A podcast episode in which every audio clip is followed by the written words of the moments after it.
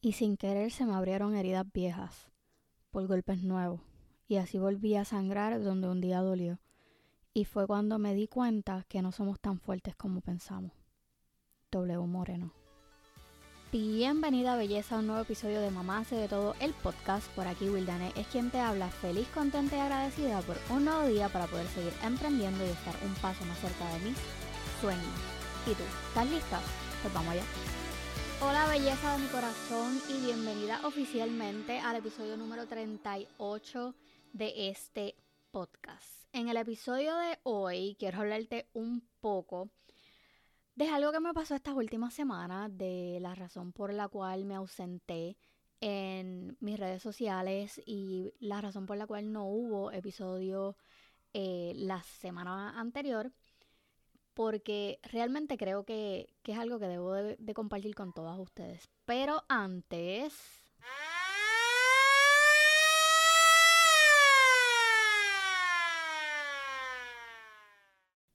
Disclaimer alert. Recuerden que todas las opiniones hechas en este podcast son el sentir, opiniones y pensar de esta servidora.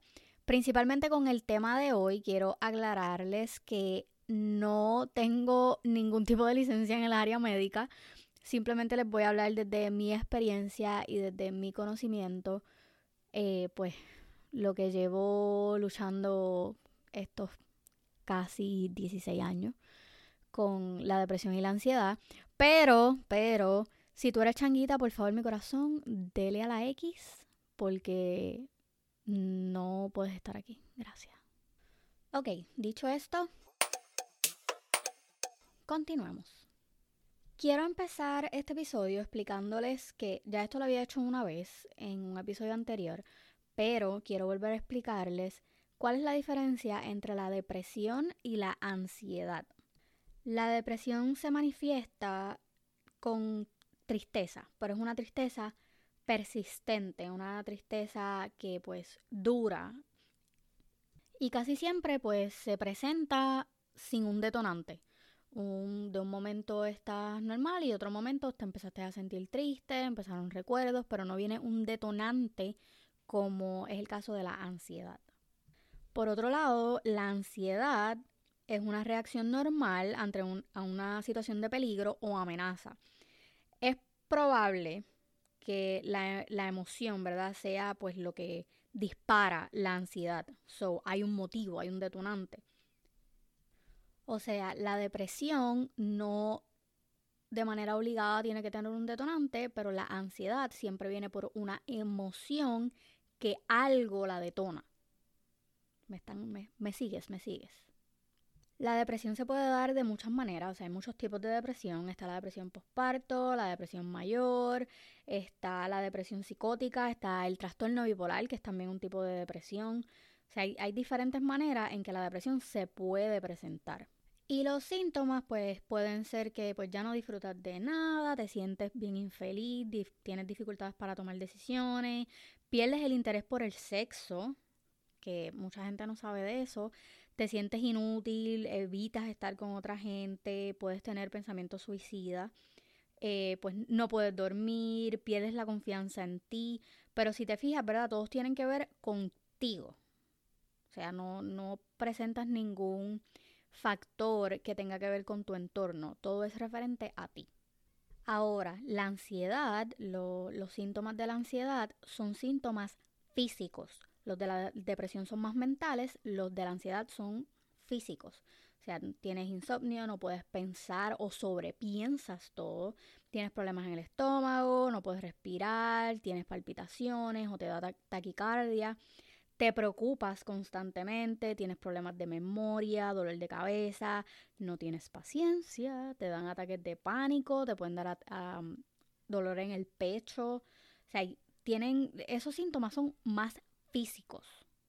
Ahora les voy a hablar de lo que me pasó estas últimas dos semanas. Eh, más o menos para cuando pasó lo de la masacre de, Texas, eh, creo que ese fue el detonante para que empezara con, con la ansiedad.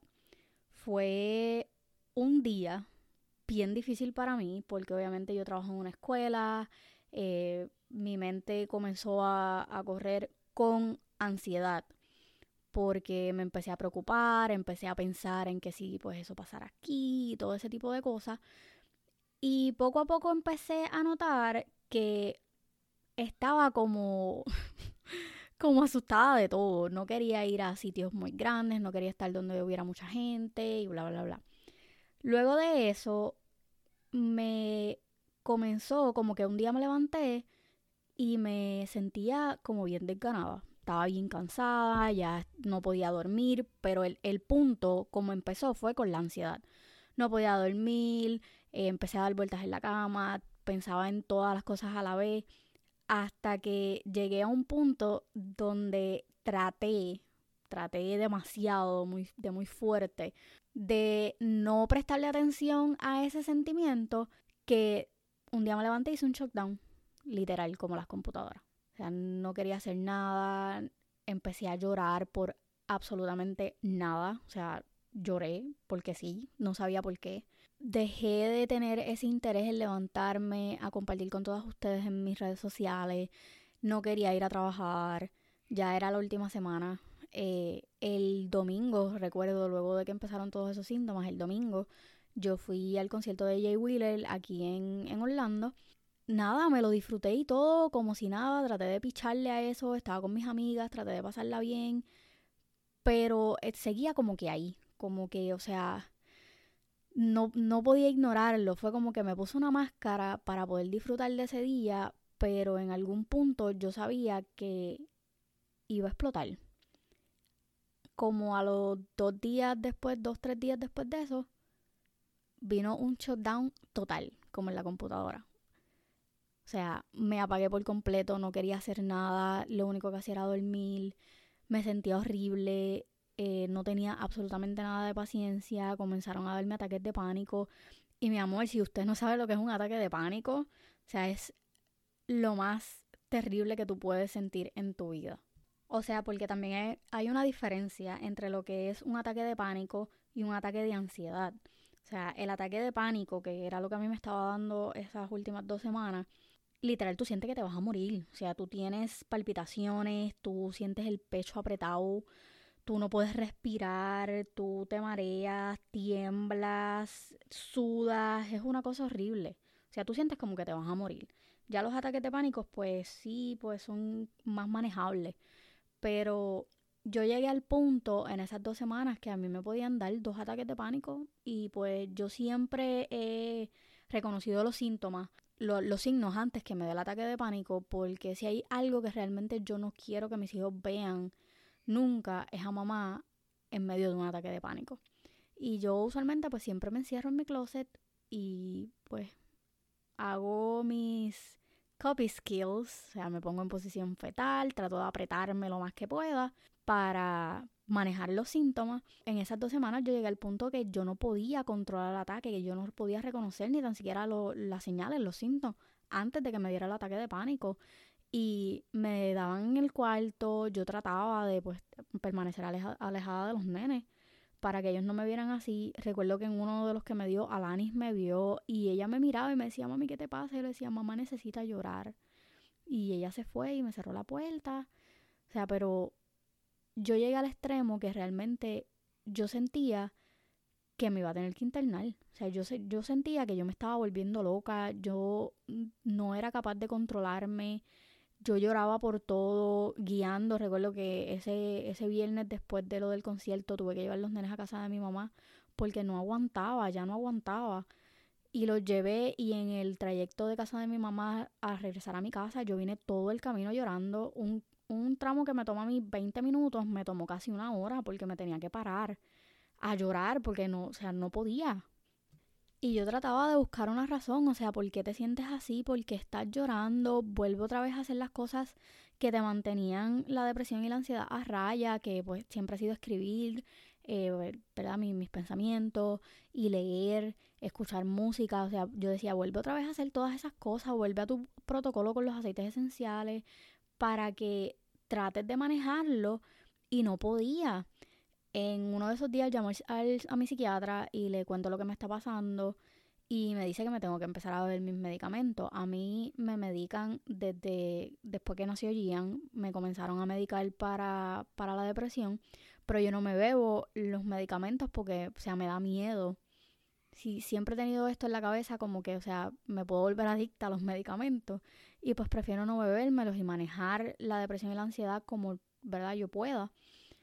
Pero esa fue la recomendación de él. Aún así, con, o sea, con todo y eso, yo no me los bebí pero traté de empezar a buscar en mi cabeza qué era lo que me tenía de esa manera.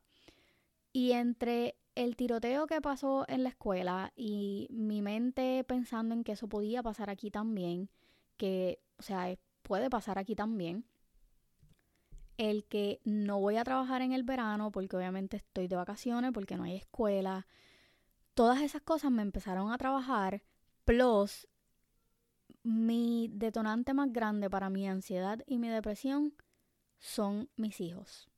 Y a lo mejor tú piensas como que, oh, wow, o sea, sí, son mis hijos. Porque yo trato de tener todo bajo control y aunque yo los puedo manejar a ellos, hay cosas que se salen de mi control, el tiempo, no poder eh, cocinar a lo mejor cuando necesito hacerlo porque tengo que atender a uno de ellos o no poder bañarme tranquila, todo ese tipo de cosas como que se apilaron una encima de la otra y explotaron en mí, explotaron completamente. El domingo pasado dije, pues sabes qué, necesitas despertar. Comencé a hacer mis listas de nuevo, que era una de las cosas que me ayudaba a mantenerme en control de mí, en control de mi ansiedad eh, los to-do lists. So comencé a hacer to-do list, comencé a levantarme más temprano antes que los nenes para poder relajarme y no simplemente levantarme a sorar cuando ellos se levantaran. Y comencé mi, mi, protocolo con los aceites, que las que me siguen en Instagram vieron que yo subí un reel con, haciendo mi protocolo de los aceites, a beberme mi medicamento. Y puedo decir que esta semana mm, he podido pensar un poco más claro.